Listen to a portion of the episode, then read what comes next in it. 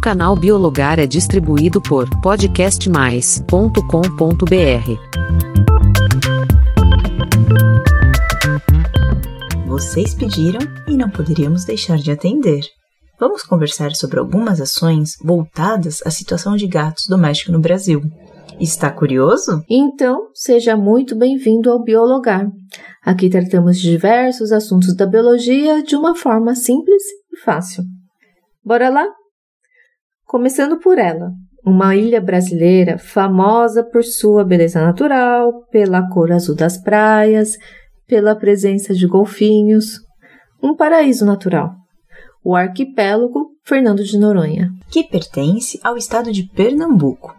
Hoje apresenta toda a infraestrutura que permite a sobrevivência humana e a prática do turismo, com vilas, instalações de saúde, educação, energia elétrica, abastecimento e tratamento de águas e efluentes, tratamento de resíduos sólidos, rodovia, aeroporto, porto, bancos, comunicação, transporte, mercados, lojas, museus, hospedagens, restaurantes, absolutamente tudo. Não à toa que desde 1989, 30% da ilha corresponde a uma unidade de conservação denominada Área de Proteção Ambiental, APA.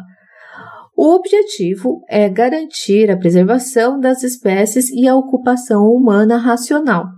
Inclusive, ao visitar a ilha, é necessário pagar uma taxa de preservação ambiental que é calculada por dia. Isso mesmo. E a diária custa pouco menos de 100 reais.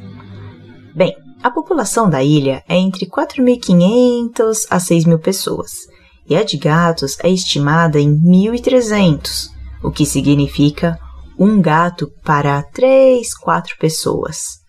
É muito gato, gente. Além do problema da transmissão de zoonose, cá entre nós, os gatos pouco foram adestrados ou selecionados em comparação a outros animais domésticos no quesito de função no ambiente doméstico. Não são usados para trabalhos ou segurança, ou não fornecem carne, leite, ovos, lã. É um animal de companhia que aprendeu a conviver junto com nós como pet mesmo. Os gatos domésticos foram classificados em três categorias: os domésticos, aqueles que têm dono e casa, os errantes, que não têm donos, mas vivem perto de pousadas e restaurantes, sendo alimentados por todos, e os ferais, que não têm donos e vivem nas matas mais preservadas, sem interagir com humanos. São animais acelvajados, com facilidade de fuga, ariscos e que não se adaptam ao cativeiro. E esse último é o que tem causado mais danos ecológicos por ter entre suas presas preferidas uma buia um lagarto endêmico do arquipélago. Várias espécies de aves, dentre elas cinco espécies incluídas na lista de espécies ameaçadas de extinção. E dessas cinco, duas espécies são terrestres e também endêmicas de Fernando de Noronha, o cebito e a cocoruta. Ah, e quando falamos endêmicos, significa que são espécies que só ocorrem nesse lugar, em nenhum outro lugar do mundo. Mas e aí? Qual seria a solução? Uma opção seria capturar os gatos e devolver ao continente. Eu disse seria, porque não é o caso. E você sabe por quê? Porque os gatos de Fernando de Noronha têm uma cepa de toxoplasmose diferente da dos gatos continentais.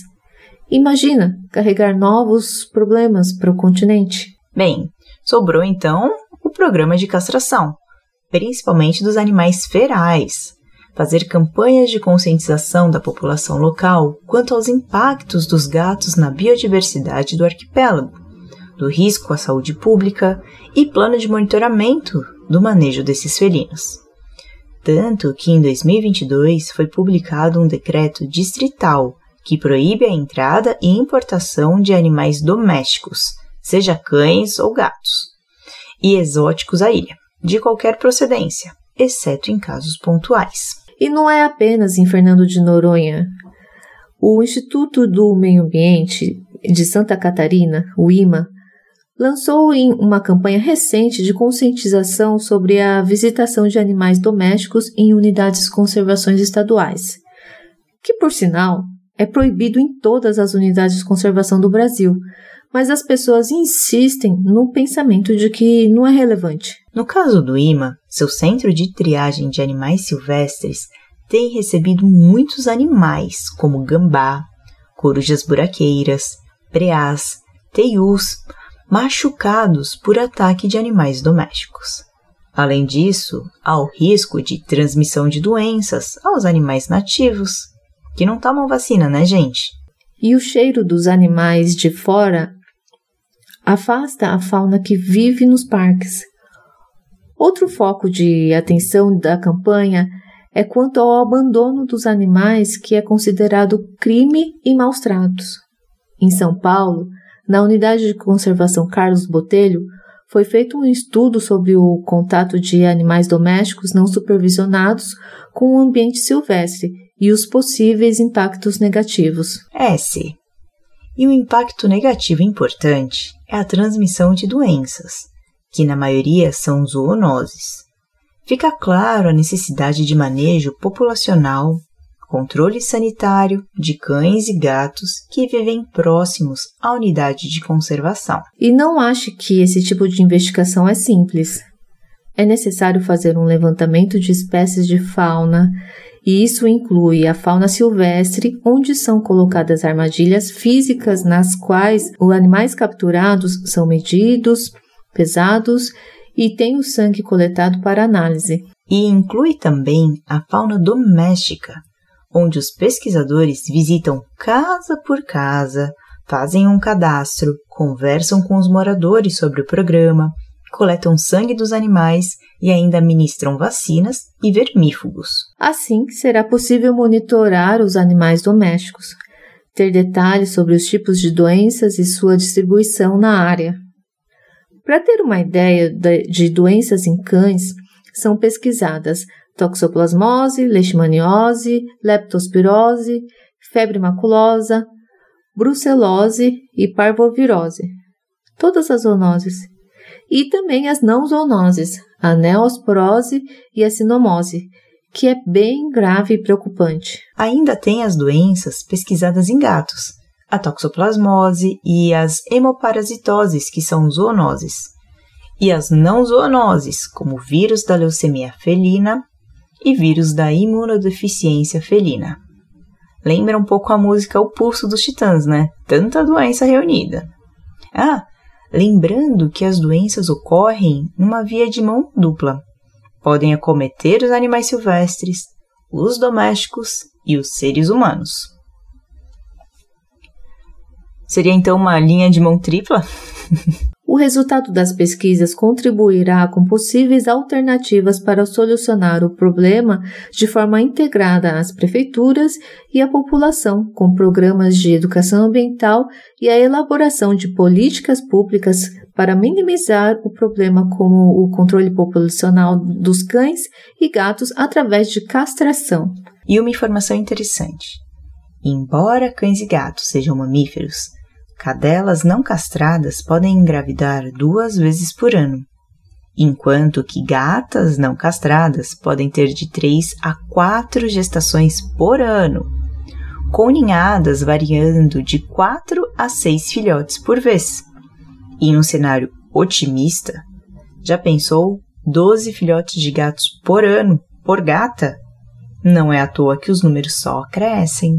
Para tanto, foi escrito o projeto de lei 3058 de 2021 que destina 5% dos recursos arrecadados com a aplicação de multas por infração ambiental a programas de esterilização de cães e gatos, que é o complemento de recursos financeiros à lei 13426 de 2017 aprovada que estabelece a política de controle de natalidade de cães e gatos. E você pode contribuir com outras ações, como manter seu pet em um ambiente adequado, dentro de sua residência, usar coleiras e guias para passear com o animal em áreas naturais, manter o animal vacinado, vermifugado e, se possível, castrado. E não abandone os animais, isso é crime. Antes de finalizar, vamos abrir aqui uma reflexão. Castrar e soltar os animais ferais não vai solucionar o impacto, né? Porque ele ainda vai se alimentar e viver na mata fazendo tudo como antes. Condenar um animal a selvajado, como os ferais, proporciona qual qualidade de vida para eles de fato? Uma das maiores polêmicas desse assunto é ser a favor ou contra a eutanásia como controle populacional. E você? Qual é a sua opinião sobre isso? Agora eu te pergunto: e se o gato tivesse o formato de um roedor, de um anfíbio ou serpente? Você acha que influenciaria a opinião das pessoas? Polêmica! Deu para entender por que é importante ter responsabilidade e consciência ao adotar ou comprar um animal para ter como pet? Você sabia de tudo isso? Tem algum lugar que você conhece que foi superhabitado por gatos? Sua opinião será sempre bem-vinda, tá? Então conte para nós através da plataforma do Podcast Mais e nos siga no perfil biologaroficial no Instagram. Até a próxima!